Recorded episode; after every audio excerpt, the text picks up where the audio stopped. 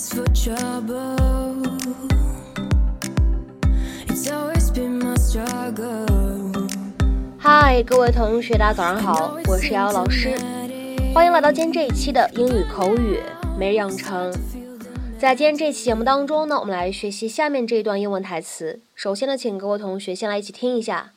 I find with the right chemicals, you can get rid of almost anything. I find with the right chemicals, you can get rid of almost anything. 我发现只要有合适的药物，你几乎可以除掉任何东西。I find with the right chemicals, you can get rid of almost anything. I find with the right chemicals, you can get rid of almost anything. I find with the right chemicals, you can get rid of almost anything. 那么在今天这段台词当中呢，我们需要注意下面的这样的几处发音技巧。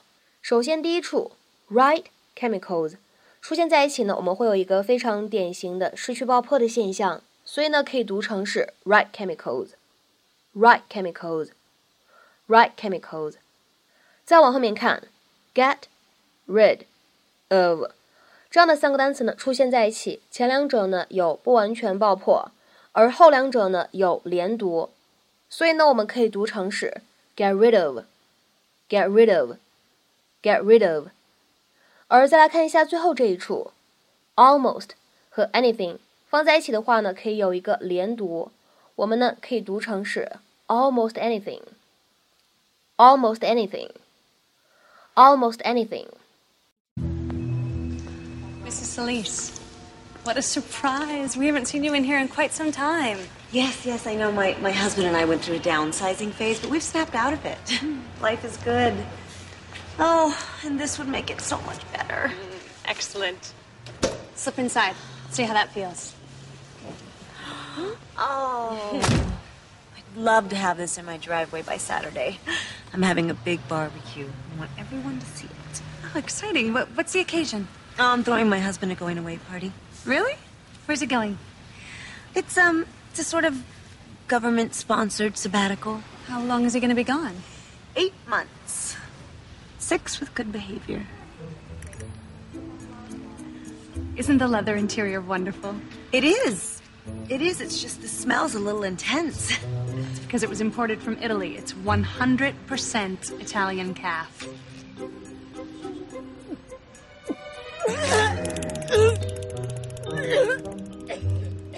I'm so sorry. It just hit me out of nowhere. You know, it's so weird. Smells have been making me nauseous lately. Boobs tender? Achy back? Yeah. Has it been going around? Only for centuries. I went through it all when I was carrying my oldest.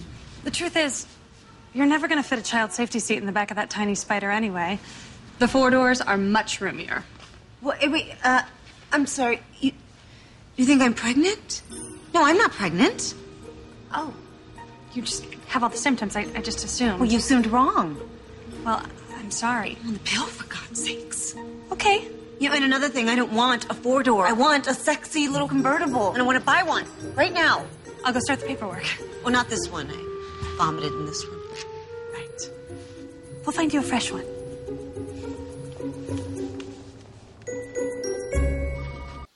今天这段台词的话呢，总体来说会比较的简单。我们来学一个非常基础的表达，叫做 get rid of something or somebody。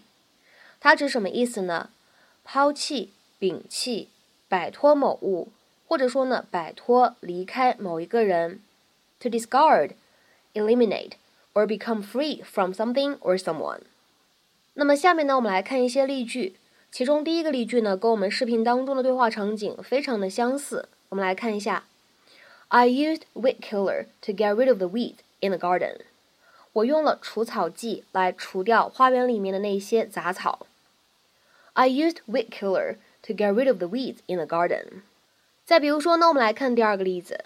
We finally got rid of your younger brother. He's so annoying. 我们终于甩掉你弟弟了，他也太烦人了吧。或者呢，你也可以说我们终于摆脱掉你弟弟了，他也太烦人了吧。 We finally got rid of your younger brother. He's so annoying. 再比如说呢，我们来看下面这样一个例子：We got rid of all the old furniture。那一批旧家具全部被我们扔掉了。We got rid of all the old furniture。再比如说呢，来看下面这样一个例子：He kept calling for a month, but now we get rid of him。他一直打电话，打了好几个月，但是我们现在终于不受他影响了。 或者说呢，但是我们现在终于摆脱掉他了。He kept calling for a month, but now we get rid of him. 其实呢，在英文当中，除了说 get rid of somebody or something 以外，咱们呢也可以说 be rid of somebody or something，是一样的意思，只不过呢，使用 be 动词会更加偏向状态而已。下面呢，再来看一下最后一个例子：I can't get rid of this headache。我一直摆脱不了这头痛。I can't get rid of this headache。